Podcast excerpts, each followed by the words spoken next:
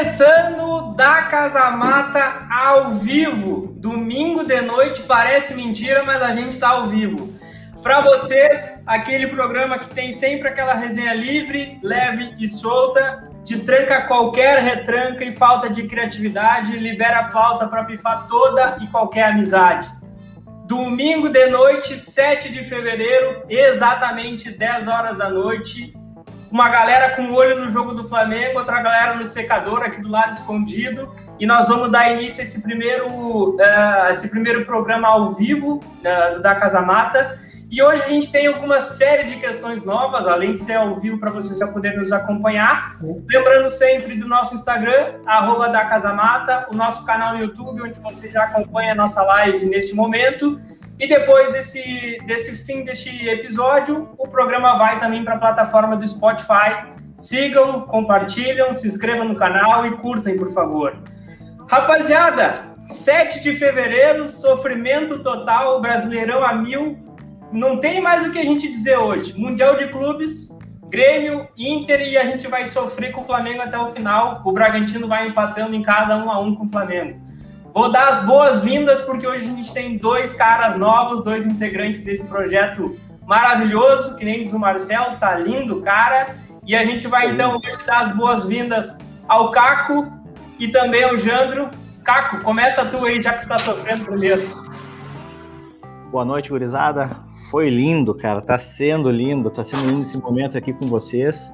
Poder falar um pouquinho de futebol, coisa que, ah, por coincidência, a gente gosta. E estamos aí, estamos aí para ajudar vocês, desejar sucesso nesse projeto maravilhoso, como diz o Oel Braga. E espero contribuir aí com vocês e trocar uma ideia bacana aqui e a gente poder falar de futebol, que é uma coisa que move paixão, move emoção e deixa nós nervoso, com a tensão lá em cima com esse final de Campeonato Brasileiro, o campeonato mais emocionante dos últimos tempos. Vai, Jando, te apresenta para a galera. E aí, gurizada, boa noite. Bah, um prazer estar aqui com vocês, conversando um pouquinho sobre futebol, coisa que a gente, aliás, faz no dia a dia, né? É, só que às vezes de uma forma um pouco diferente, né? Através de grupo de, de WhatsApp ou uma conversa mais informal.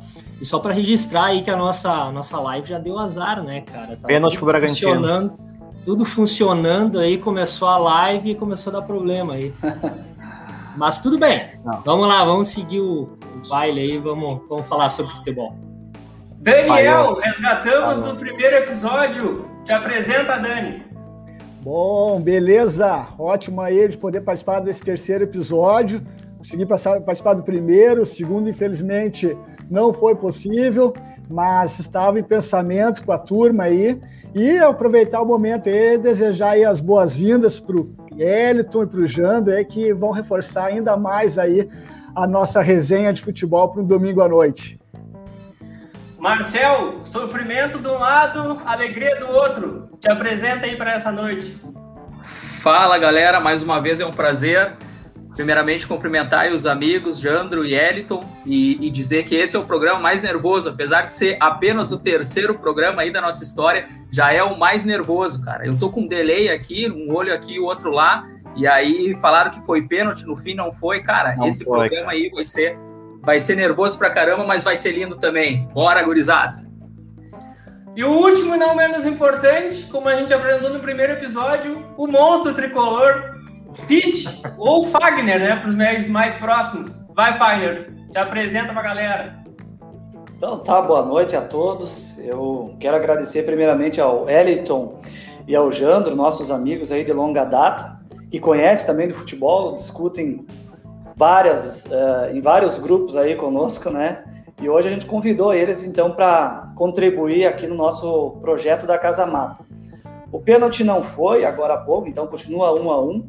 Esse árbitro é, é Wilton Pereira Sampaio, depois eu vou tocar um pouquinho mais no, no nome dele.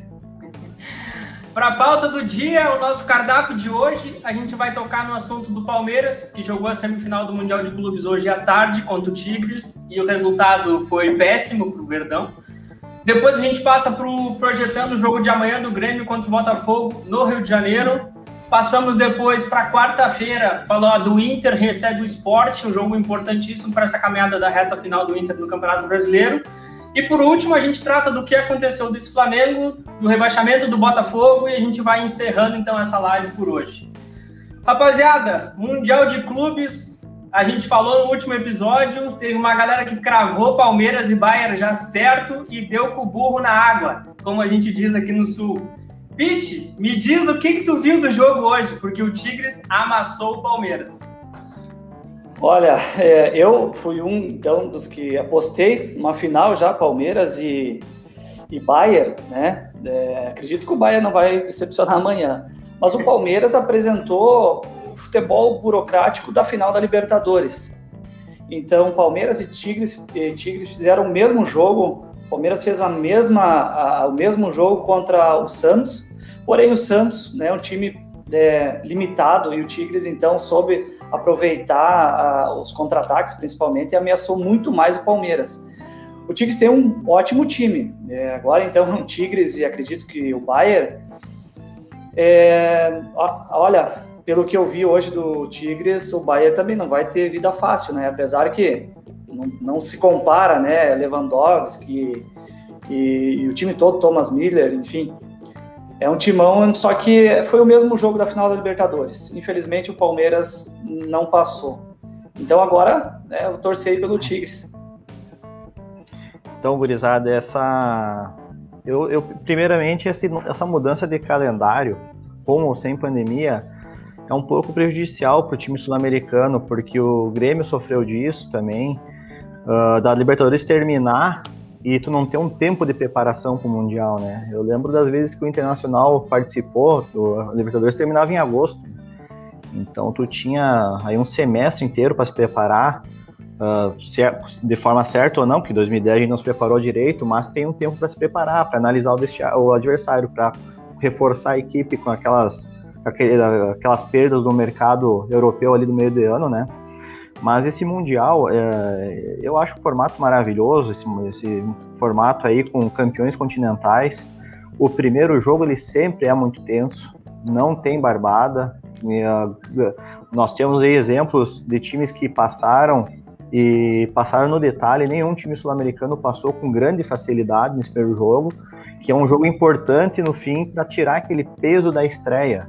É, imagina se você vai jogar uh, direto com o Bayern, por exemplo, uh, até o teu, teu, você entrar, olhar para o lado, saber que o Lewandowski está do teu lado e tu se acalmar, leva um tempinho, né?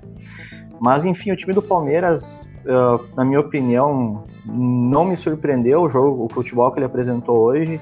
Eu no ano, na temporada, eu vi um jogo bom deles, que nem foi um jogo uh, que é onde eles botaram e dominaram o jogo, foi o jogo lá em Buenos Aires contra o River, que lá foi onde eles entraram sabendo o que tinha que fazer e fizeram aquilo que se propuseram a fazer.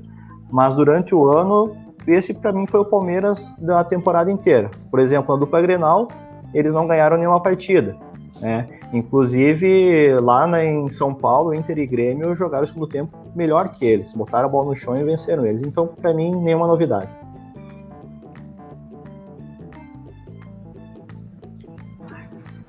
Daniel. Aí, Marcelo. Eu vou? Perfeito. Opa, para ah, mim tá aparecendo, pode bem, ir. Ah, concordo muito assim com.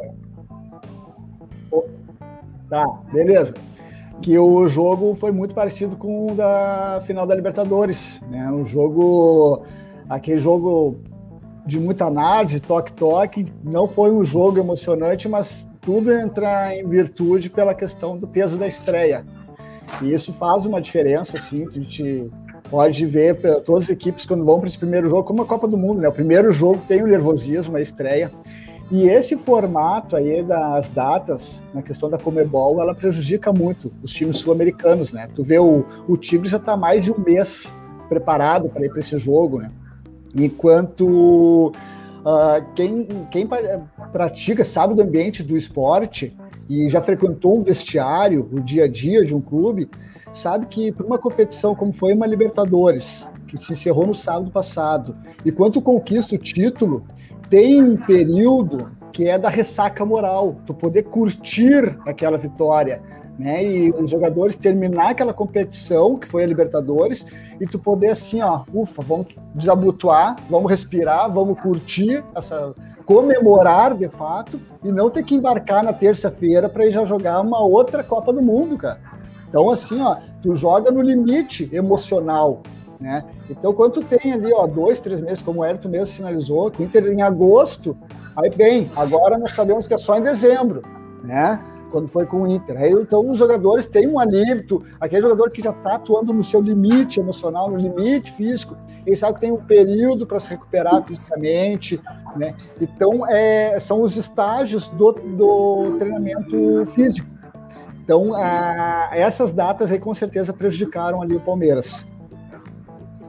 É, eu concordo que o calendário realmente ficou apertado, tá? Mas eu quero destacar mesmo assim o, o futebol ou a falta de futebol do Palmeiras. Nós já tínhamos falado na, ali no, no, nosso programa anterior. Eu até apostei no Palmeiras como, como um favorito, mas numa vitória magra, mas mais pela questão do momento e da sorte, porque eu considero que o Palmeiras nos últimos jogos ele não vem apresentando um bom futebol, assim como o Eliton falou, até com a vitória do River, que foi algo que acima da média, que isso não, não vai mais acontecer, a forma que foi o jogo.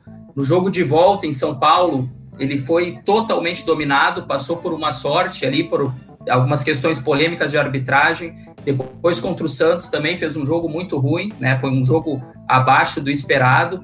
Então, e algumas, outro, algumas outras possibilidades aí que eu assisti de jogos do Palmeiras não me convenceu. Próprio jogo aqui com o Inter, o Inter dominou completamente e venceu de 2 a 0. Eu acho que é um futebol muito previsível e, e não tem muita variação de jogada era bola no Rony, correria. Opa!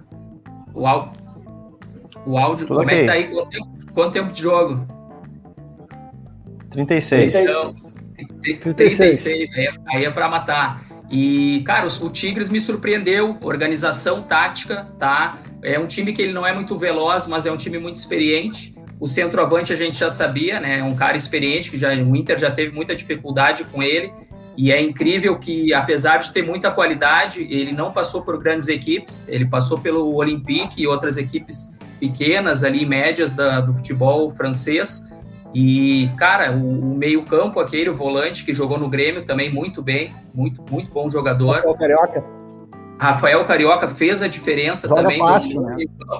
Joga muito, muito fácil e, e, e dominou o meio-campo. Então, cara, assim, foi um jogo uh, parelho, como eu esperava. Palmeiras não mostrou em nenhum momento que merecia ir para a final. Agora, a final, acredito que o Bayern não vai ter dificuldade, é a seleção alemã contra o time do Tigres. Né? Bem, vamos lá então. O ruim de ficar por último é que todo mundo já falou sobre tudo que tinha para falar e o cara só diz, ok, concordo. uh, Bom, gurizada, é, eu, eu, como eu já tinha comentado com vocês até, é, eu acho assim, eu achei o Palmeiras muito abaixo hoje. Uh, concordo com o Elito que o Palmeiras não apresentou nada de especial na temporada, mas sempre foi um time que competiu, sempre foi um time que brigou, sempre foi um time que, uh, se não jogava aquele futebol que a gente sabe que daqui a pouco eles podem jogar, por alguns jogadores que tem, ele competia, ele brigava, ele corria, e, então sempre foi um time competitivo, principalmente depois da chegada do Abel. E hoje o que me, me, me espantou foi a falta de competitividade do Palmeiras. O Palmeiras, em momento algum, ameaçou o Tigres, foi dominado completamente, em alguns momentos até correu o risco de ser goleado. Né? Então, assim, isso me chamou bastante atenção. Uh, a falta de futebol já vem de algum tempo, assim, aquele futebol que a gente imagina que o Palmeiras possa ter. Mas a falta de competitividade não se imaginava para uma partida de, de semifinal de Mundial. Eu achei que o time tinha que estar um pouquinho mais ligado. E relação... exageraram os balão também, né? Lançamento longo, não botaram a bola no chão, né? Com a qualidade é, dos jogadores que tem. O Everton foi destaque do jogo, né? Do time do Palmeiras foi destaque o Everton o técnico também fez uma coisa que eu critico muito no, no, meu técnico no Grêmio, que foi não mexer. O time tá mal, tá dominado e tem aquela máxima de não mexer no intervalo. Aí foi mexer com 15, 20 minutos. Então eu, eu penso assim que ah, aquela mágica, o time volta do intervalo, a gente conversa e vai voltar melhor. E às vezes não, acho que é uma questão de leitura tática Mas assim, com relação ao calendário que vocês citaram, então, para concluir, concordo plenamente. É um calendário que prejudica muito o brasileiro, o sul-americano, né, de modo geral, mas o brasileiro principalmente pelo acúmulo de competições. Haja vista que a gente não terminou duas delas e vamos terminar elas em meio ao início de outras em 2021. Só o Brasil na América do Sul está fazendo isso. Então a, a gente mas, vê já... eu vou eu vou contrapor um pouquinho essa opinião de vocês com relação ao calendário sul-americano. Uh, tu pensa só, o cara sai de uma final da Libertadores, campeão, motivado, ergue a taça do, do, do, do, campeonato mais importante do ano, e na sequência tu tem o um Mundial. Eu acho que a, a gana que o cara vai, a, a motivação é totalmente diferente. Aí o Tigres ganhou, lá o seu campeonato, ficou um mês aí treinando, fazendo amistosa. Bom, agora vamos enfrentar o Palmeiras ou o Bahia. Então, assim, Pete, tá, é eu acho que baixa de... adrenalina. É final de calendário nosso, Pete. A gente tá. Tu, tu, tu, percebe os próprios jogos do Campeonato Brasileiro, tu vê que as equipes estão já batendo no teto, é final de campeonato, é uma temporada inteira nas costas. Então, se o time tem um mês de preparação, excelente. O Grêmio agora está tendo o seu mês para se preparar para a Copa do Brasil. Vai ver a diferença que vai ser os jogos agora... da Copa do Brasil Grêmio. Mas aí, mas agora... aí eu, eu pergunto para vocês, analisando os dois times, e não só o jogo de hoje, analisando as duas equipes, Palmeiras e Tigres, vocês acham que se o Palmeiras tivesse esse tempo aí para se preparar mais e ter um tempo de descanso, teria mais chance com o Tigres? Ou teria Sim. um resultado diferente? Vocês acreditam pelo elenco do Palmeiras? Ia fazer um enfrentamento Olha, eu melhor, acredito. eu acho. Eu não sei, cara. Eu acho que não. Não sei se, não sei se ganhava. Eu não acho o resultado anormal perder pro Tigres. Não é? O Sim. problema foi como. Perder 1 a 0 eu acho que qualquer time brasileiro podia ir lá e perder pro Tigres. É um bom time o time do Tigres. Mas, mas o Palmeiras não competiu. E outra questão, mas... aí eu finalizo minha parte aí dessa prime, desse primeiro assunto. Tem uma questão também da Libertadores aqui que, que, que é, a gente tem que observar que se tu inscreve jogadores na segunda fase, esse jogador não joga o Mundial.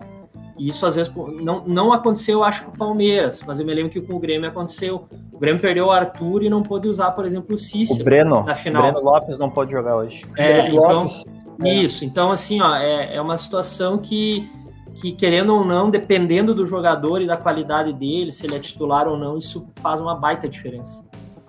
E eu acho que hoje o Abel Ferreira parece que ele não entendeu que era um jogo só, né? Me pareceu assim que ele achou que ia ter tempo para virar esse jogo de uma forma natural.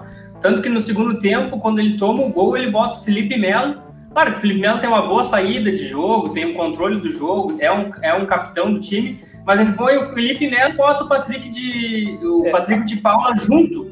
Então, assim, é, ficou bom. um time meio, ficou um buraco no meio-campo, assim, o time não chegava no Luiz Adriano e se vocês pegarem os 10 últimos minutos de jogo, o Luiz Adriano tá jogando na lateral esquerda. Que ele começava a partida por Scarpa chutar lá no outro lado, né? É, então, ali já era meio que desespero, né? Desespero, é, é também. E, o Palmeiras vai ser um time remendado, né? Se tu for ver, o números não ganha jogo. Né? Ele tentou recuperar o meio-campo, acho que o Felipe Melo ali. Olha só a estatística desse jogo, agorizado. A estatística diz o seguinte: ó, chutes a gol 7 do Palmeiras, 8 do Tigres. É, posse de bola, 49% do Palmeiras, 51% do Tigres. Passes, 409 do Palmeiras, 413 do Tigres. Então foi um jogo, assim, pelos números, né, foi um jogo parelho. Só que realmente eu acho que nesse caso aí. É que o Tigres é nesse abandonou. Caso aí, o técnico errou. Quando, quando o Palmeiras começou a botar a gente na frente e cruzar a bola para a área, o Tigre segurou mais o jogo, cara. Eles a partir daqueles momentos, daquele momento eles pensaram em segurar o resultado que tentar fazer o segundo.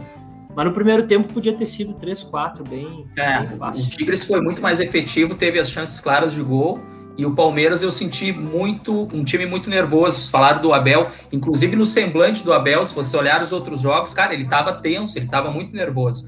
E o Felipe Melo, eu até concordei para colocar, colocar mais experiência. Ele viu que principalmente a gurizada estava sentindo o peso do jogo. E o Felipe Melo entrou daquele jeito, ele dá uma experiência, ele até consegue dar uma cadenciada, só que ele também faz aquelas entradas violentas que acabam arriscando daqui a pouco perder um jogador. Mas enfim, eu acho que o placar foi justíssimo e agora teremos aí um desafio com o Bayern, com certeza. Para mim, é, se eu pudesse apostar minhas fichas aí no nosso bolão, já vamos de Bayern aí, até com um placar bem, bem, bem largo. É óbvio. Eu falei para vocês no último episódio e, e hoje, para a gente fechar esse assunto, o Tigres tem um centroavante de uma qualidade muito acima, né? Que o joga aquele Gignac é uma piada, né? Ele tem uma inteligência, um posicionamento no campo e facilita o jogo de um time que joga com dois centroavantes. Qual time hoje vocês forte, né? com dois centroavantes? É uma, é um, é uma formação difícil hoje de tu enxergar. E ele sai do jogo, ele sai da área muito, busca muito a lateral para começar essa jogada e chegar vindo de frente, né? Me então, lembra, me lembra, não estou dizendo que é o mesmo futebol, mas me lembra muito o Fernandão, tá? Pela maneira de se posicionar em campo. Ora ele é centroavante, ora ele é um jogador que está atrás do atacante, vem como meio de chegada, muita qualidade técnica. Claro, o Fernando não tinha tanta mobilidade, não era um jogador de drible como é o Gignac, mas a inteligência, a qualidade técnica, a maneira como se movimenta de campo me lembra muito o Fernandeus. Eu acho que o que muda aí é a força física. O Fernandão tinha uma qualidade, é, é muito parecido mesmo jeito de jogar. Só que o Gignac tem muito Sim. mais força física.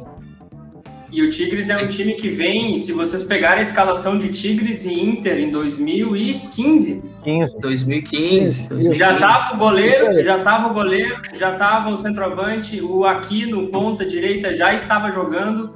Tu tinha a base do time é praticamente a, a mesma, se tu for pegar. Tu Sim. imagina, a gente está hoje em 2021 e tu tá falando de uma base de um time que jogou. Você pega o Inter mesmo, quem tá naquela escalação do Inter?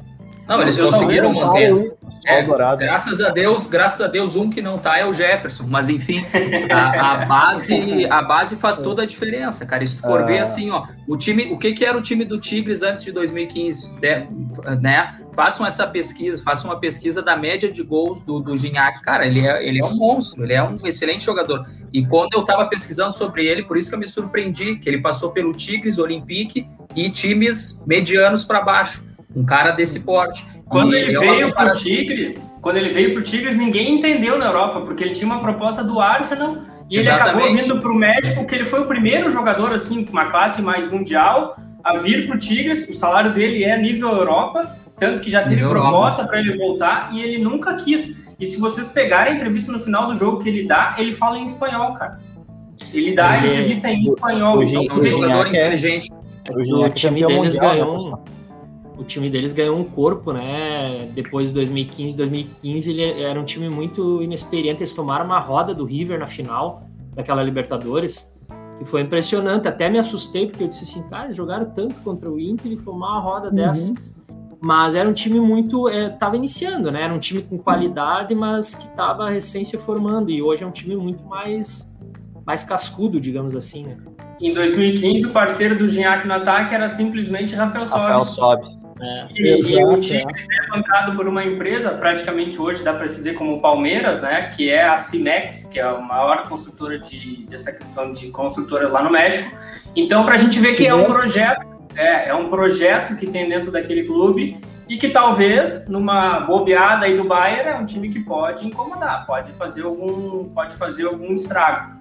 Fechamos o Mundial de Clubes para hoje, passamos para nossa próxima pauta. Uh, o Grêmio amanhã enfrenta no Rio de Janeiro um Botafogo rebaixado, talvez um dos piores Botafogo de toda a história, porque o time do Botafogo é deprimente. O Grêmio vai já também com vários desfalques. Como é que a gente projeta esse jogo do Grêmio? O que, que vocês enxergam? E hoje, por exemplo, eu estava vendo o início do jogo do Flamengo. O Bragantino, que hoje, se eu não me engano, é nono colocado, está a seis pontos do Grêmio, então nessa reta final ainda pode, pode interferir nesse, nessa classificação abro a pauta para vocês de Grêmio para a gente poder passar depois para o Inter. Bom, o Grêmio amanhã é obrigação e não pode pensar em menos de três pontos aí contra o Botafogo. O Botafogo já largou o campeonato, está na segunda divisão, é um time medíocre, né, para estar tá no campeonato da Série A. E o, o Grêmio vai ter que fazer esses três pontos. Apesar de que, mesmo com esses três pontos, eu não consigo visualizar o Grêmio aí no G4, né? A gente já discutia sobre isso, se o Grêmio vai conseguir entrar direto ou não.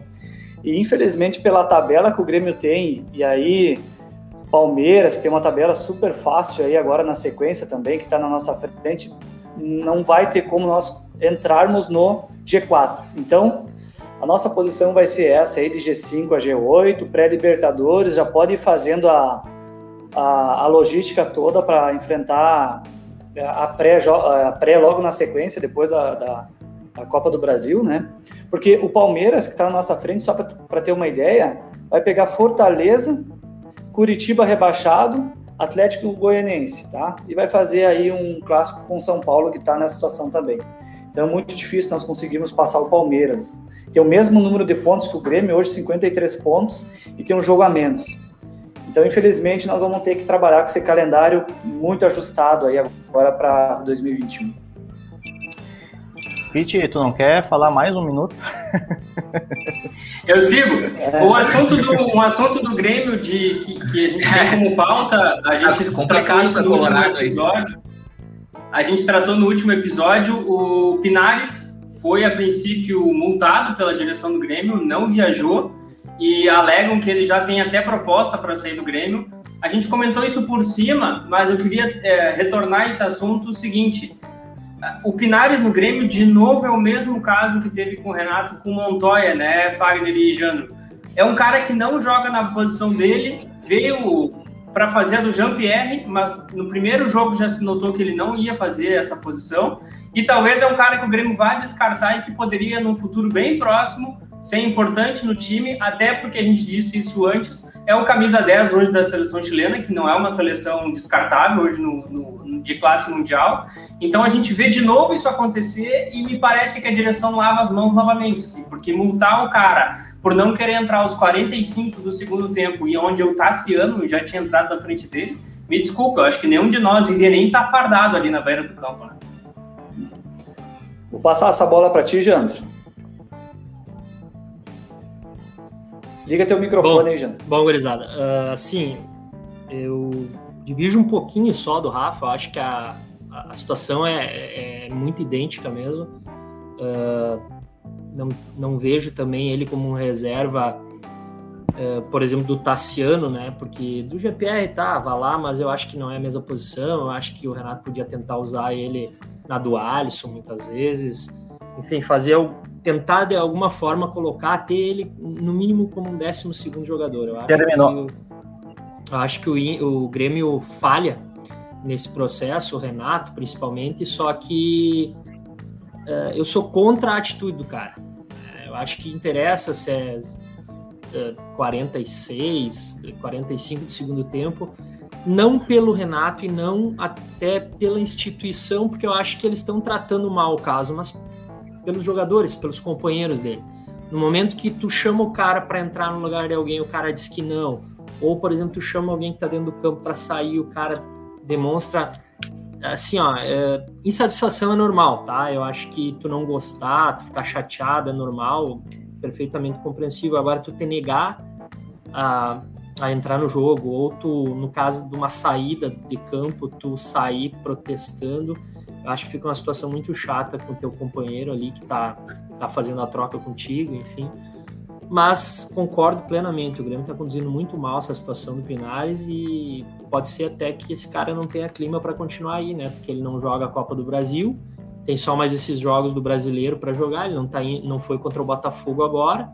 Então pode ser que esse cara aí acabe nem ficando no Grêmio aí para 2021, uma pena, porque eu acho que ele pelo menos como reserva imediato ali, ou do, do Alisson, ou do Jean-Pierre, mas eu acho mais do Alisson até ele. Ele é camisa 10 da seleção chilena, né, Janto?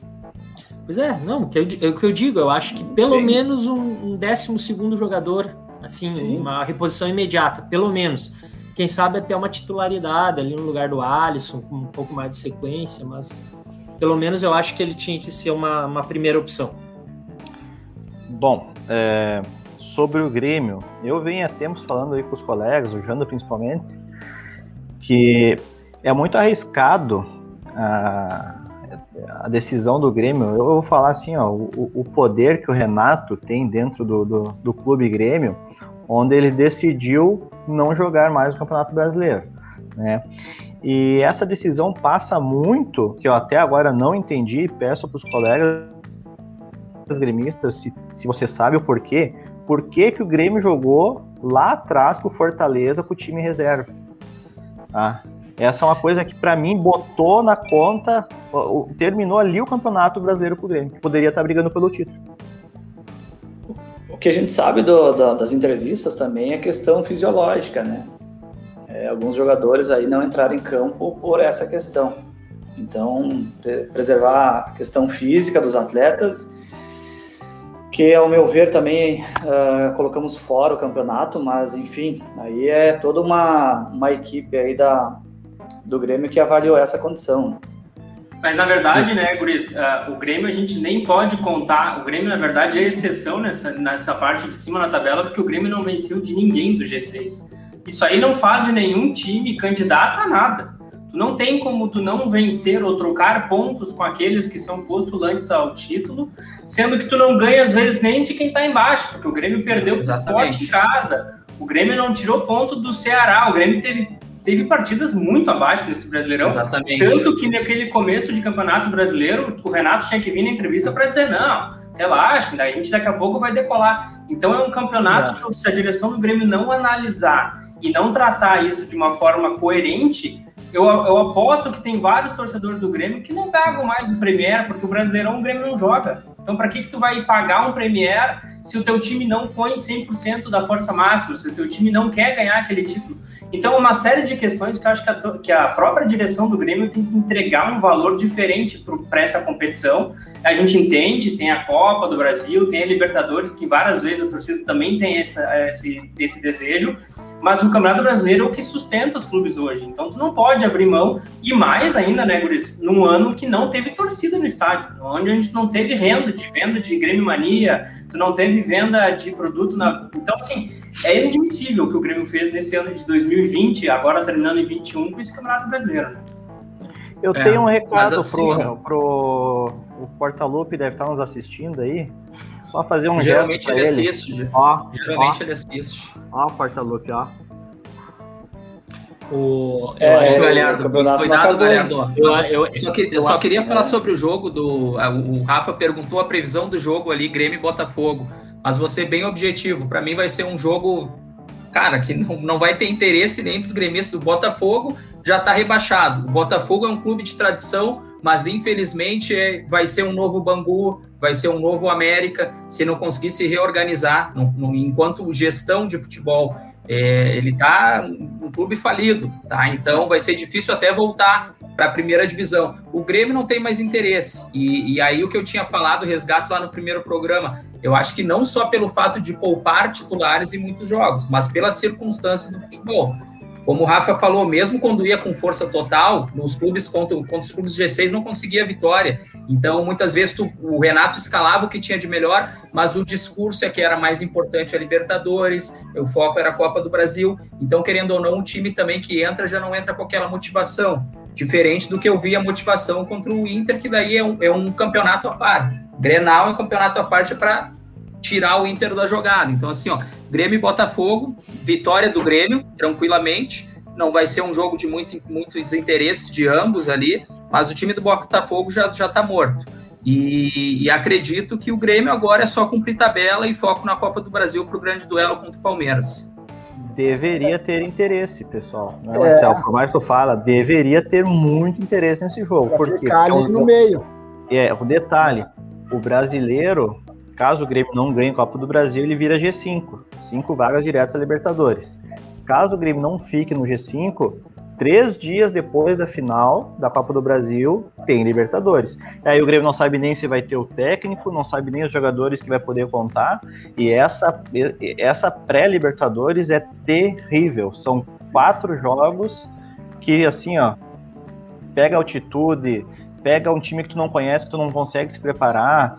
É muito complicado. De viagem é complicada. É. é e esse, esse alerta já era para esse, é, ano esse tá pior, já era para ter mais cedo, né, cara? Esse é. ano tá pior aí, a questão dos potes aí, tu, tu tem times muito fortes do outro lado. Não é, mais aquela, né? não é mais aquelas babinhas que nem tu pegava muitas vezes, né? Que podia ter altitude, podia ter alguma coisa, mas tem times muito fortes aí, o São Lourenço, não. eu não lembro agora de cabeça. Del Vale. É, mas tem um Lourenço é um joguinho é, mas o Vale é encardido. Tem dois ou três times que são bem, bem complicados. É, eu vejo assim, ó, só para finalizar do Grêmio ali, uh, vi com, trocou para o Inter ali, mas rapidinho do Grêmio. Se tiver 10 fichas para postar no jogo de amanhã, eu jogo 11 no, Bota, no, no Grêmio. O Botafogo não tem mais o que fazer no campeonato, né? Não tem.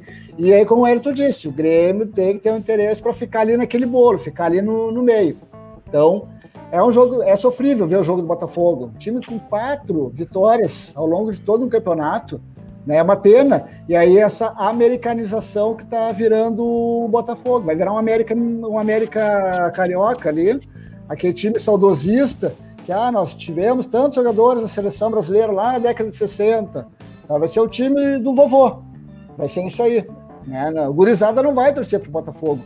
E é uma pena, porque o Botafogo, vou dizer para vocês, o Botafogo, se fosse, se, fosse, se os clubes de futebol fossem pessoas, o Botafogo, é, é, ele ia ser, eu gostaria de ter como genro, entendeu? Eu gostaria de ter como meu vizinho de porta, porque é aquele vizinho que não vai botar, não bota som alto, o Botafogo não é o time que a torcida vai invadir, vai jogar aqui no Beira-Rio, vai vir uma massa e vai fazer um, um uma muvuca como, no... Como genro, o Flamengo ia ser complicado, hein, Dani? É, o Flamengo é. ia ser complicado como genro, hein? Porra. É, não, é complicado, aí não dá. E aí o Botafogo é aquele vizinho que tu, assim, ó, não vai te incomodar com o som alto, né? Ele não te incomoda, é o time do vovô, entendeu? Os times do né? salvo o Flamengo, que ainda poderia ser muito maior pela pelo time que tem, pela estrutura que tem, a torcida, mas é, Botafogo, Vasco, uh, Fluminense, cara, é muito mal administrado os times do Rio de Janeiro. Fechamos então o Grêmio, jogo amanhã da, das 8 horas da noite no Sport TV, Grêmio e Botafogo, a gente já destrinchou esse jogo, eu não acredito no Grêmio, eu acho que vem mais um empate para a gente bater mais uma vez o recorde de empates no campeonato só. E vamos falar agora então do líder do Brasileirão, se manteve como líder e projetamos esse jogo na quarta-feira. Reforço a vocês, como falei no segundo episódio, acho um jogo complicado. O esporte vem brigando pelo rebaixamento e antes mesmo de brigar pelo rebaixamento já teve jogos que tirou ponto de gente que estava brigando lá em cima e daqui a pouco pode ser um jogo que o Inter entra agora mais ainda de sangue doce e pode se incomodar. Passo para vocês aí sobre Inter. Agora acho que a gente começa aí com o Caco. Bom, uh, concordo com o teu início aí sobre esporte, mas não dá para não ganhar, tá? Time que está brigando pelo título não pode perder ponto para o esporte em casa nessa fase do campeonato, nesse momento, faltando quatro rodadas e com o empate do Flamengo que aconteceu hoje. Eu diria que esse jogo do esporte é o jogo do título. É o jogo do título. Uma vitória encaminha muito o título para o Internacional. Ah, o Flamengo depois tem o Corinthians, depois tem o próprio Inter. O Inter ainda tem o Vasco, então os dois próximos jogos do Inter é com a galera lá de baixo que está brigando para não cair. A gente sabe que eles fazem uma Copa do Mundo, né? principalmente quando eles sabem que o time adversário é um time de maior qualidade. Mas eu aposto numa vitória do Internacional, porque o Abel Braga não tá deixando a galera se iludir, tá? Tá jogando um jogo de futebol muito certinho, muito correto. Tá? Discordo da, da postura que ele entrou uh, no jogo do meio da semana. Parecia que o Inter entrou para empatar, entrou para não perder o jogo, entrou para não correr riscos. Tá? Uh, pra, na minha opinião, ficar dois pontos ou um ponto na frente do Flamengo não mudaria. Na verdade, agora mudaria que o Flamengo ficaria na frente pelo número de vitórias. Mas era um jogo que o Inter tinha que ter ganhado porque botaria assim oito dedos na taça. Enfim, ganhar do esporte é fundamental. Ganhar do Vasco vai ser fundamental também. Só que nós ainda temos o jogo do Flamengo Corinthians, o Corinthians brigando para Libertadores é no Maracanã, mas o Corinthians é um time imprevisível, né? Toma cinco, depois vai lá pro, e ganha de um postulante a título. É um time chato de jogar o Corinthians, né? Ainda mais o, a rixa que a rivalidade que os dois equipes têm. Eu tô apostando no Tetra. Eu acho que nós vamos decidir esse campeonato brasileiro só na última rodada. O Inter, bom, Sport Recife em casa, ok, três pontos, vai abrir quatro. Aí pega Vasco fora, né, o Vasco brigando para não cair. Aí tem o clássico com o Flamengo, o Maracanã. Vamos lá, os dois com quatro de diferença. Vamos apostar numa vitória do Flamengo no Maraca. Fica um. E aí joga Inter e Corinthians. Clássico nacional também com toda aquela história. Depois no DVD, Corinthians tentando entrar na, na Libertadores. Vai ficar para a última rodada esse. E Flamengo e São Paulo. Flamengo e São Paulo também. É, exatamente. Também e São Paulo daquele jeito, né? Eu vou dizer para vocês que o gol do Bragantino hoje foi crucial no campeonato. O gol ali determinou muitas coisas. Que se o Flamengo ganha hoje, tá? Aí assim o cenário ia mudar muito, porque ia pegar uma sequência de vitórias do Flamengo aí e já coloca, eh, já colocaria o Inter numa obrigação tremenda na quarta-feira contra o Sport. E aí a gente sabe que jogar com aquele peso, né, contra o time lá de baixo é xarope. E, então ia mexer muito no emocional até mesmo dos jogadores do Inter. Então mudou muito. Esse empate dá uma freada no, no time do Flamengo e o Inter vai com obrigação contra o esporte, mas não com aquele peso assim, ó, nós temos que ganhar. Né? Então uh, vai ser um jogo que vai ser decidido, um campeonato que vai ser decidido sim. É rodada a rodada, mas vai até a última rodada. Não vai ter aquela coisa assim de eh, jogar contra o Corinthians só para cumprir tabela. Não acredito nisso. Eu diria que depende é. do jogo do Flamengo e Corinthians, tá? É, se, eu, de, se, eu, se, o Flamengo sim. ganhar, nós vamos até a última rodada. Se o Flamengo não ganhar do Corinthians, meu amigo. É. Eu concordo que nós vamos é. até a última rodada, nós teremos emoções aí e, e até, pô, é bacana, mesmo sem torcida, seria bem legal um final aí no, no Beira Rio, ganhando em cima do Corinthians seria muito emblemático. Mas primeiro falando que, claro que não existe jogo jogado, mas concordo quando o Wellington fala, cara, não, não tem, tem que ganhar. A gente só tem mais quatro jogos, é o sprint final, é a reta final. É algo que a gente não consegue desde 1979. É inadmissível não ganhar do esporte, tem que patrolar, tem que ir para cima. E, e, não vai ter sangue doce, mesmo com esse empate do Red Bull, que a gente sabia que seria um jogo de dificuldades. Eu falei que o, o Flamengo iria perder pontos contra o Red Bull, assim como nós tivemos dificuldades aqui no Beira Rio contra essa equipe qualificada aí do, do Bragantino. Então, assim, uh, concordo que vai até a última rodada, vai ser jogo a jogo, mas o que o Daniel falou é verdade, esse gol do, do Bragantino foi um gol salvador para quebrar um pouco o embalo aí do, do Flamengo, que a gente sabe que se a gente pegar time por time, o plantel, o Flamengo é mais qualificado que o Inter. O Abel encaixou um jeito de jogar, né, conseguiu pegar a confiança ali da gurizada, tem a confiança, tem o grupo na mão, e aí a gente achou essa forma que fez a gente conquistar nove vitórias seguidas. O empate lá no, no Paraná eu considerei um bom resultado, tá? Não dá para crucificar aquele empate como uma tragédia no meio do caminho. Contando que nós vamos ganhar do esporte, teremos um jogo dificílimo contra o Vasco, lutando pelo rebaixamento, mas acredito que temos boas chances, porque o Vasco vai se jogar para cima e o time do Inter gosta de jogar assim. O time do Inter é um time reativo e gosta de partir no contra-ataque de velocidade. E aí, Flamengo é decisão. Flamengo é entrar daqui a pouco para fazer aquele jogo estratégico, conseguir o um empate, dependendo da tabela, a gente chega vivo ainda na frente, até com uma derrota, por incrível que pareça. O Inter está uh, à frente da tabela, mesmo com jogo a menos, e quarta-feira tudo indica que vai vencer o esporte. O Flamengo corre risco de chegar nesse jogo contra o Inter sem o Rogério Ceni, Jandro? Que, que tu imagina? Daqui a pouco, no próximo jogo do Flamengo, o Flamengo perde em casa pro Corinthians.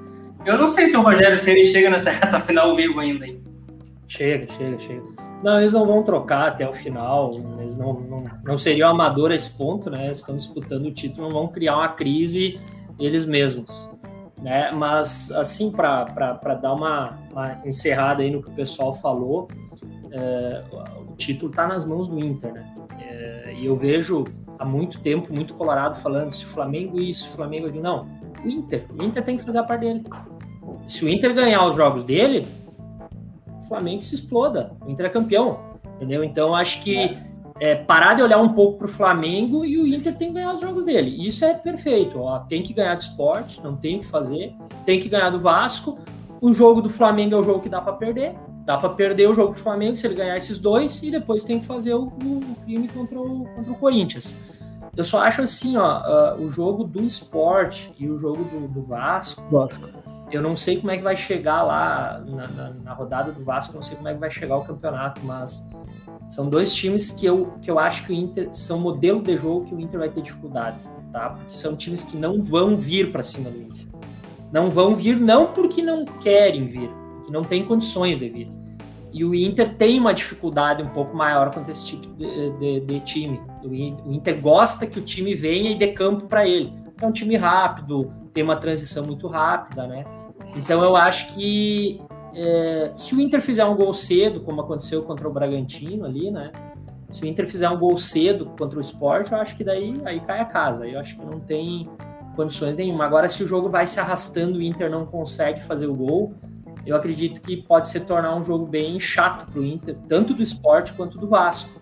Então, eu acho que a preocupação do Inter tem que ser muito maior nesses dois jogos uh, do que ah, que o Flamengo vai perder ponto contra o Corinthians ou contra não sei mais quem lá. Eu acho que pode acontecer também, não, vou dizer que não, mas eu acho que está tudo na mão do Inter. Eu acho que se o Inter não ficar campeão brasileiro é por culpa dele, assim como se ficar vai ser por mérito dele, né? Então acho que é mais ou menos por aí. Mas o Rogério não cai, não. Mas também acho que não fica mesmo que fique campeão. A projeção do Inter para quarta. Coceirinha se puxa, o Morumbi é logo ali, hein? É. A projeção para o Inter para quarta-feira é Lomba, Rodinei, Cuesta e Lucas Ribeiro e Moisés. Wendel. Dourado. Wendel vai jogar na esquerda? Wendel. Mas é alguma coisa ou é suspensão, alguma coisa assim, ou é escolha do, do Abel? Suspensão do Moisés. O Moisés é suspenso. Vem Dourado de volante, Patrick, Edenilson, Praxedes, Caio, Caio Vidal. Yuri. Caio e Yuri. Essa é a projeção. É o time que vem, é o time básico é. que o Inter vem, vem é, colocando é, em campo. Isso, né? isso que o Jandro falou ali sobre a dificuldade que o Inter tem com certos estilos de jogo é o Inter. Esse é o Inter, a gente conhece. O que me dá um pouquinho de esperança é que se nós olhar nem muito longe, não dá um mês atrás, a gente jogou contra o Fortaleza e contra o Sport nessas mesmas condições e conseguimos nos impor nos jogos. Desculpa, Fortaleza e Goiás. O jogo do Goiás foi um pouquinho mais encardido, tá? Só que o Inter teve uma maturidade para sofrer naquele jogo também. Tá?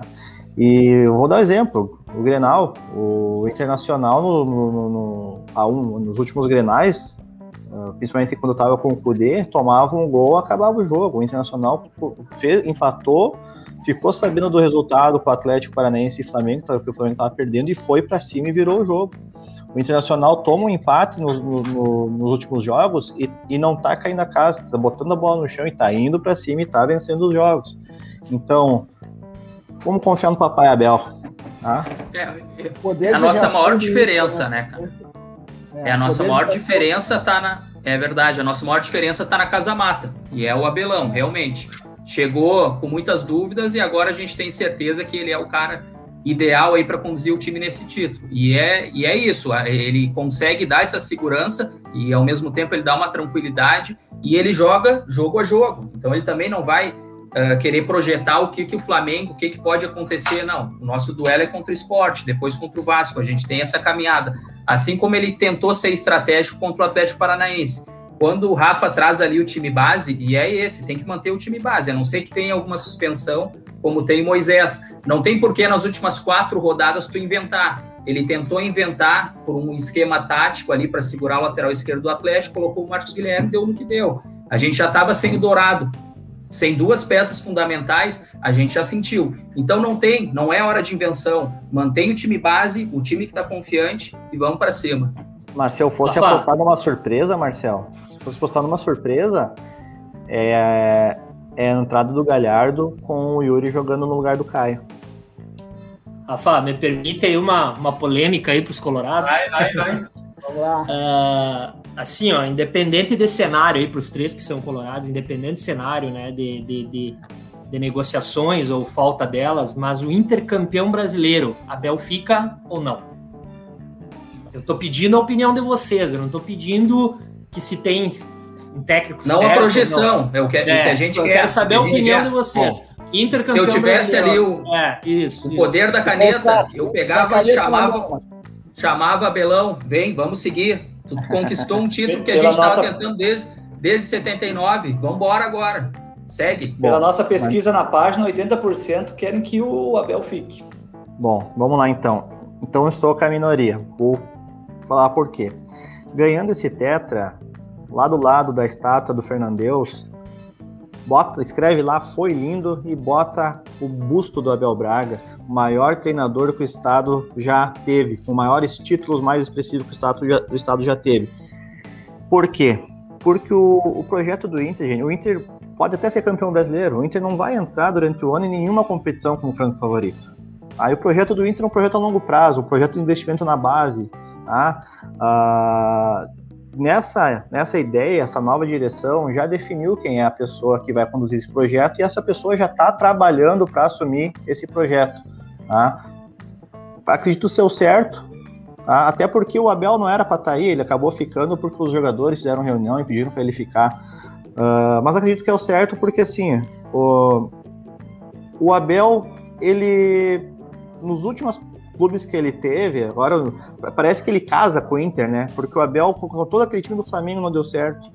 O, não conseguiu ajudar o Cruzeiro aquela vez na segunda divisão. O, o, trabalho dele no Vasco durou aí meia dúzia de jogos, já foi desligado. E chega no Inter, ele casa com o Inter, né? Parece que foram feitos um pro outro. Mas eu volto a dizer: o projeto do Inter deve ser um projeto de longo prazo, investimento na base. O Inter está com gurizada de 18, 19 anos como titular e já definiu esse projeto e é a pessoa que vai conduzir o mesmo. É, eu vejo assim, bem dentro desse olhar. Uh, tem os dois lados, ele é, é, merecedor. O Abel, ele tem esse, essa relação com o Inter aí, se identificam, é, o feijão e arroz, né? E com certeza aquela vontade de ser, pô, Abelão, fica agora. Só que ele sabe que o futebol, ele é muito injusto. O Inter 2006 foi campeão mundial e aí quatro meses depois perdeu uh, uma partida para o Veranópolis no Galchão em abril exatamente quatro meses depois e já né, muda tudo. E o futebol é injusto, o, o futebol brasileiro mais ainda, questão de continuidade, mas merece. Ele tem um carinho do grupo, tem um carinho do clube, da torcida, mas daqui a pouco vale a pena passar por isso, né? Vale a pena ter esse desgaste pós uma competição. Aí eu, eu como o Marcelo disse ali, de ter o papel, a caneta na mão. Eu chamaria o Abelão, vamos sentar aqui na salinha, vamos conversar. E, Abelão, vamos pegar um, uma gerência de futebol aí, um cargo de diretoria de futebol, porque tem que ter ele ali no vestiário, tem que ter ele junto. Mas acho que fazer o papel é o do Murici no São Paulo? É, exato, Pete. Não é o cara para estar assim, ó, às 8 horas da manhã, 8 e meia, esperando os caras no vestiário para ir treinar. Entendeu? E o Inter tá então, sem esse homem. O Inter é. Tinha, é. tinha acertado com o Pedrinho, comentarista Sport TV, e tá sem esse homem. É, então eu faria isso, entende, Ayrton? Ó, vamos aqui, ó. Tu vai chegar 10 horas da manhã para olhar o treino, mas deixa, deixa o outro levantar cedo para ir lá quebrar a cabeça treinar. Depois Chega, aquele whiskyzinho e mas, tal. Mas seria, é. viu, mas seria um gerente o, maior, o mais bem pago gerente de futebol do, do, do futebol brasileiro, porque, cara, o Abel ganhar o que os gerentes ganham por aí, o Inter poderia até convidar, mas teria que, olha, é. deixar uma grana violenta. É, mas acho que ele, ele, sente bem no Beira Rio, né? Ele sente bem. Ah, ele tem essa relação de carinho com o clube ali que a gente, claro, sabe que o financeiro vai pesar, é óbvio. Mas eu faria essa proposta inicial para ele. E aí vamos postar numa renovação no projeto aí com o treinador novo, aí todo o trabalho, tá o Osmar Loz já lá, também ali dando todo o suporte, Juninho Camargo, né? Mas o Abelão é aquela coisa, nesse momento eu vejo que é o vamos e vamos, tiro curto, mas um trabalho a longo prazo, continuidade, já muda um pouco.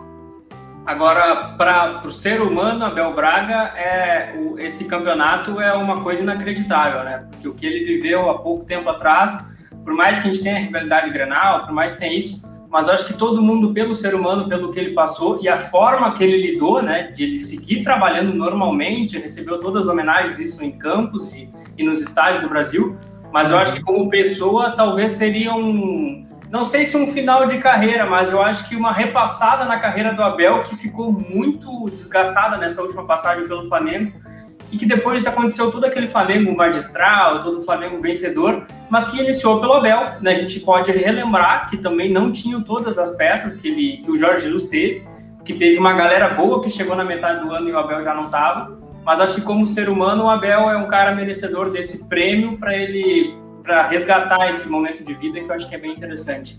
Inclusive Rapaziada, no Inter, né? Inclusive no inclusive Inter. no Inter, ele, ele sofreu muito é. no início aí. É. Foi muito rejeitado e, e agora, de repente, o cara sai campeão daí. É...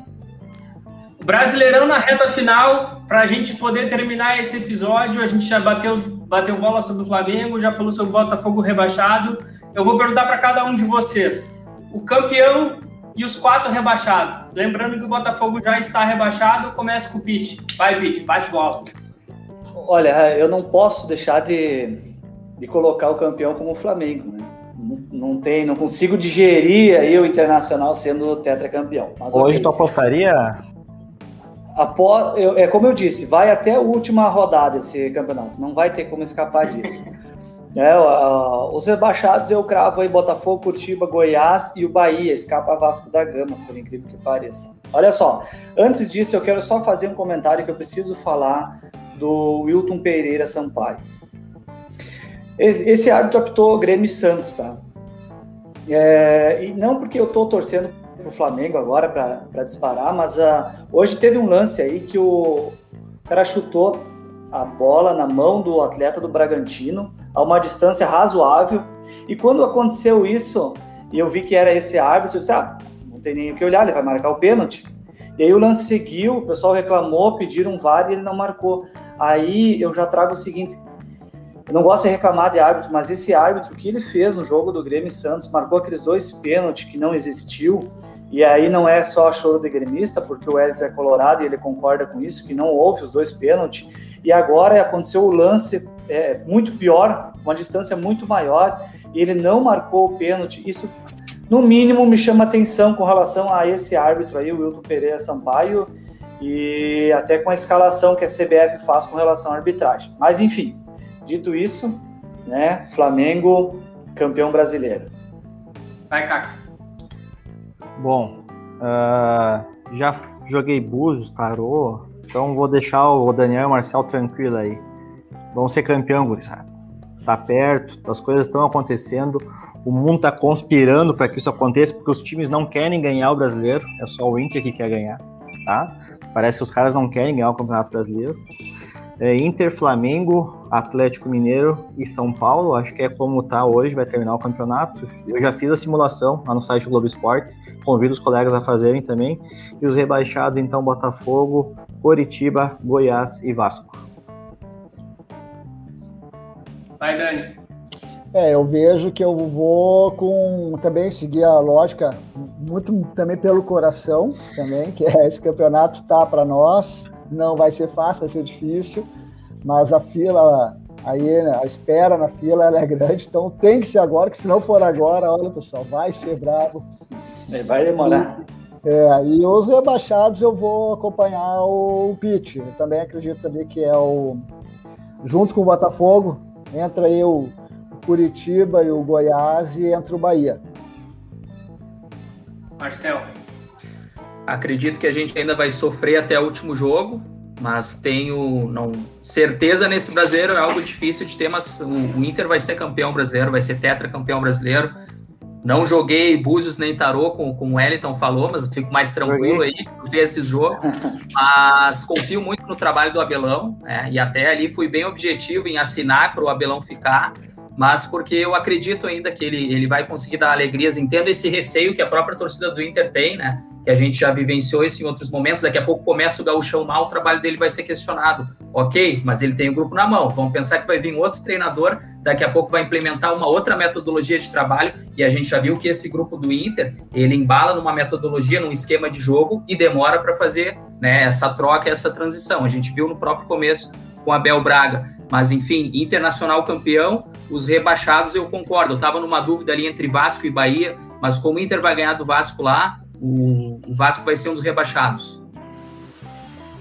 Jandro? eu, eu vou fazer então um voto sentimental e um voto racional, pode ser? pode, tá liberado, hoje tá liberado. então tá bom.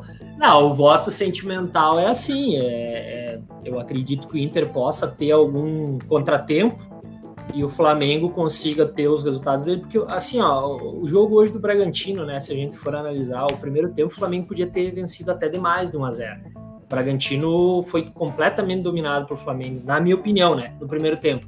Aí no segundo tempo a coisa virou, o Bragantino acabou empatando e o jogo ficou muito mais equilibrado, mas o Flamengo perdeu muito gol, muito gol e muito gol, assim, ó. Então, é, é um time que não é fácil esses caras não ganhar se eles estiverem entrosados, né? Mas se o Inter não perder, né? Então, é. eu, a, o meu sentimento espera um tropecinho do Inter, mas assim, na racionalidade, uh, a gente tem que trabalhar com os números e eu acho que se eu for falar racionalmente, eu aposto no Inter, tá? Eu acho que o Inter uh, dificilmente perde esses próximos dois jogos. Dificilmente. Pode acontecer, mas acho muito difícil. E daí o jogo contra o Flamengo, se perder, não vai fazer diferença, eu acho. E, e contra o Corinthians em casa, dependendo da vitória para ser campeão, o Inter também não, não deixa escapar. Então, racionalmente falando, eu acho que eu aposto no Inter. Aí ficaria Flamengo, Atlético Mineiro. E o São Paulo tem um pouquinho de dúvida ainda, assim, ó, porque tem que ver como é que o Flamengo, o, o Palmeiras vai voltar do Mundial, qual vai ser a dedicação dele ao brasileiro. Porque o Flamengo tem um jogo, um, o Palmeiras, desculpa, tem um jogo atrasado. E eu não sei, cara. O São Paulo, pelo que ele apresentou ultimamente, eu não sei não. E, ele tem e o jogo é deles, né? Não, e eles têm um jogo complicadíssimo, né? Que é eles têm jogo contra o Grêmio, eles têm jogo contra o Flamengo, eles têm jogo contra o próprio Palmeiras. Então, assim, não sei se o Palmeiras não entra nessa quarta vaga ainda, tá? Dependendo de como eles vier, não sei.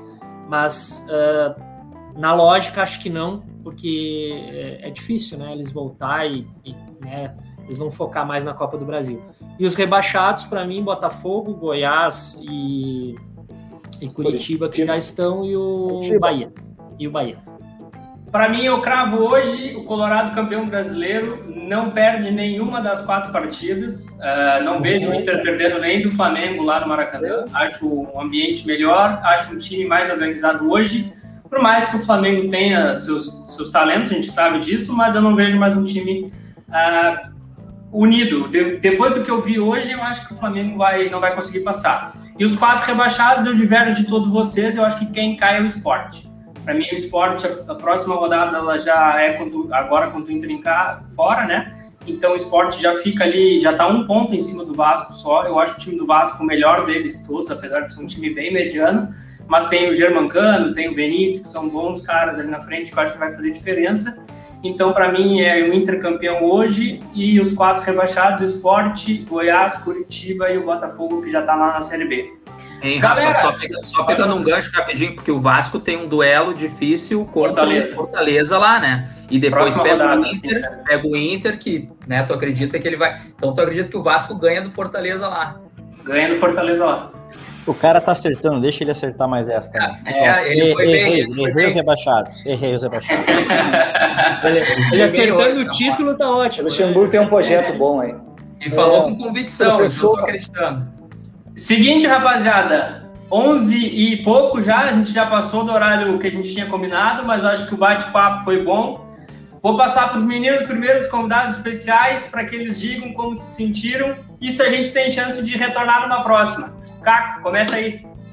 Cara, é, o horário para mim foi excelente, pai recente, então tem todos aqueles trâmites com o filho, né? Fazer dar banho, fazer dormir, então para mim foi excelente. Obrigado pelo convite, sempre que puder vou participar. É, o Dani sabe muito bem aí, eu em Panambi lá, atuei muito tempo na, na rádio local lá, participando de um tipo de sala de redação que o pessoal participava coisa pegava mais fogo aqui. Foi muito tranquilo, tá? Aqui foi muito light. Muito light lá. Lá, lá na rádio era a coisa pegava. Mas uh, feliz por estar com vocês, tá? Pessoas que eu gosto de conversar sobre futebol, a gente conversa toda hora, né? Então, obrigado pelo convite aí. Sucesso no projeto de vocês, tá? Vai dar certo. Vocês vão ganhando mais maturidade, vão analisando melhor os lances menos imparciais também, de vez em quando. tá, obrigado pelo convite e abração. Bem, uh, também queria agradecer, acho que foi bacana a, a, possibilidade de trocar ideia com vocês. A gente já faz isso, mas de uma forma um pouco menos estruturada, né? E, e assim, foi a primeira experiência foi muito boa. Acho que eu assisti o primeiro episódio, o segundo não consegui ver mas achei muito legal a ideia de vocês.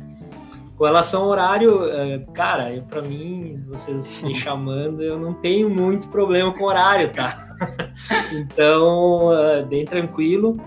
E, e assim, é, foi, foi uma, uma forma também, assim, é, é, importante esse tipo de exercício, eu acho, eu, eu, que nem o Caco falou, eu participei em Santo Ângelo, uma época de uma, uma roda de bate-papo que tinha também lá da Rádio, Rádio Santo Ângelo, mas era tinha uns que era gravado, não era ao vivo, então era, era um, assim, é, é, era diferente, tá? E, e, as pessoas que tu discutia, tu discutia cara a cara, né? Diferente da internet. E, e é isso que o Elton falou. Tinha, Tem um probleminha aí. tinha uma Tá pegadinha. escutando, um pessoal? Sim. tinha uma, tinha uma pegadinha um pouquinho mais forte aí. Eu acho que o pessoal Problema. acabava d- ah, rolando um atrito um pouco maior. Mas eu acho que a proposta é bacana e ali, como o Elton falou, eu acho que é isso aí, em- embora tenha dois gremistas e dois colorados no, no projeto, eu acho que essa questão da, eh, do clubismo, ela, ela tem que às vezes ficar um pouquinho de lado, né? Eu acho que por mais que por mais que a gente torça pelo nosso time, que a gente tenha os nossos anseios e, e queira ver às vezes o time um pouco melhor ou, ou ver o nosso lado da, da moeda e, e, e- não ver o do rival. Uh, se a gente se propõe a fazer um bate-papo descontraído, com, com conteúdo bacana que as pessoas assistem, eu acho que tu tem que fazer uma análise um pouco desprovido do clubismo, né? Então, por isso que eu disse hoje, ó, eu vou dividir a minha aí em duas análises, porque uh, eu acho que é, é por aí que, que, que, que o programa vai, vai ganhar bastante. Eu acho que você tem aí um, uma, uma estrada legal aí para trilhar. Eu acho que vocês vão vingar com certeza. Estamos aí, se uma hora quiserem de novo, eu estou à disposição. Marcel, pode te encerrar por hoje. Deu para ti por hoje. Show de bola, galera. Um prazer mais uma vez. Espero rever os amigos em breve aí, né? A gente marcar quando possível um churrasco, né? Até para comemorar o programa. Rever os colorados no Beira Rio também, né? Que nós nos encontramos aí algumas vezes. Mas o mais importante é todos com muita saúde, né? Todos nós, nossos familiares, nossos amigos, que a gente sabe aí o ano que a gente ainda tá, tá passando, 2020, 2021. E de futebol, né? Uh, para Colorados, eu acho que tá tudo se consolidando aí para que a gente consiga o título brasileiro. Os gremistas têm aí a Copa do Brasil. Eu já venho falando nos outros programas anteriores. Acho que o Grêmio tem uma leve vantagem. Assistindo o jogo do Palmeiras hoje, eu acho que reforça ainda isso se o Renato abrir a mente e de fato conseguir corrigir aqueles erros que nós já citamos anteriormente. Então nós teremos muita emoção aí pela frente nesse mês de fevereiro, tá? Valeu mais uma vez e até a próxima aí, galera. Vai, Dani. Excelente. Então também, pessoal, uh, não pude participar do segundo episódio, infelizmente, mas hoje voltando aí, uma alegria tremenda, né? E o gol do Bragantino vai dar um sono mais leve essa noite, tá? Porque ia ficar tenso, ia ficar se roendo as unhas até quarta-feira, se o resultado tivesse sido favorável para o Flamengo. Então esse gol aí vai contribuir aí para a noite de sono vir melhor. Tomar o vinhozinho vai descer mais tranquilo agora para encerrar bem o final de semana. E agora é quarta-feira, né, pessoal? Aí haja coração.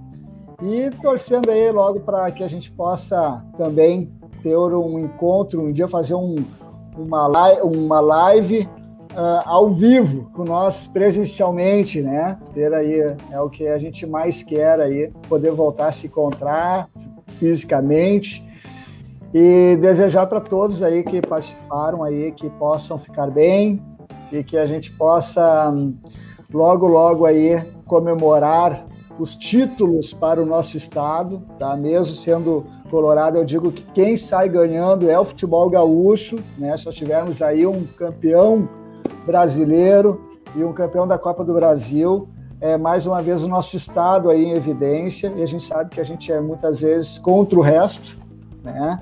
Tem aquela o eixo Rio-São Paulo. E então, final da Supercopa, né? Final da Supercopa, exatamente. E é mostrar que aqui é o futebol raiz, entendeu? É o futebol aí que nós vamos estar com três representantes no futebol gaúcho. Por um detalhe, tá? A gente não teve o Ipiranga de Erechim na Série B do Brasileirão. O Ipiranga foi, ó, meio que surrupiado ali, alguns jogos ali, mas bateu na trave. E vamos lá, pessoal. Uma boa semana para todos.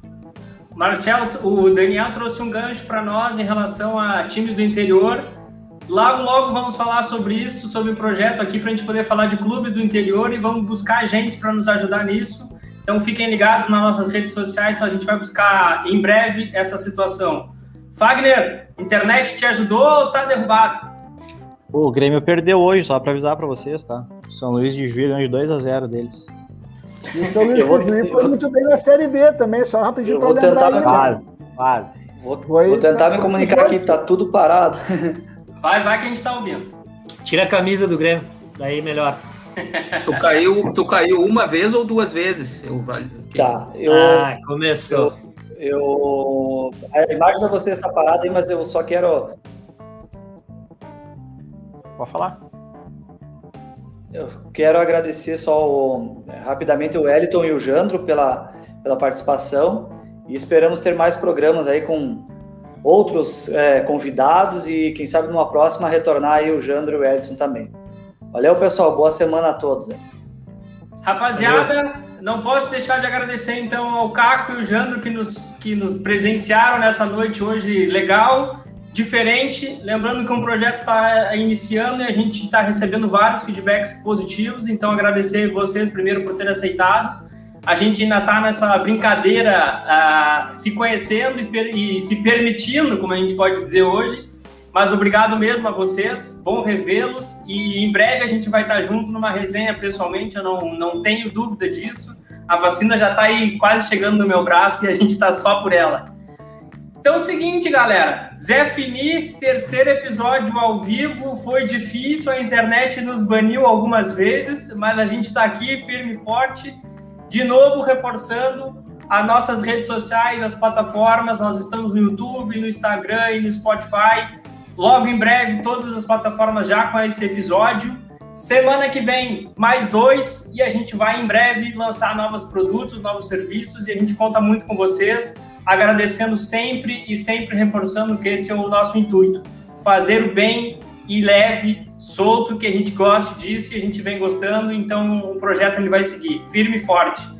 Galera, Boa noite, bom dia, boa tarde, bom dia para todo mundo. Vamos embora, chega, domingo, 11 Valeu. da noite. Tchau. Até mais.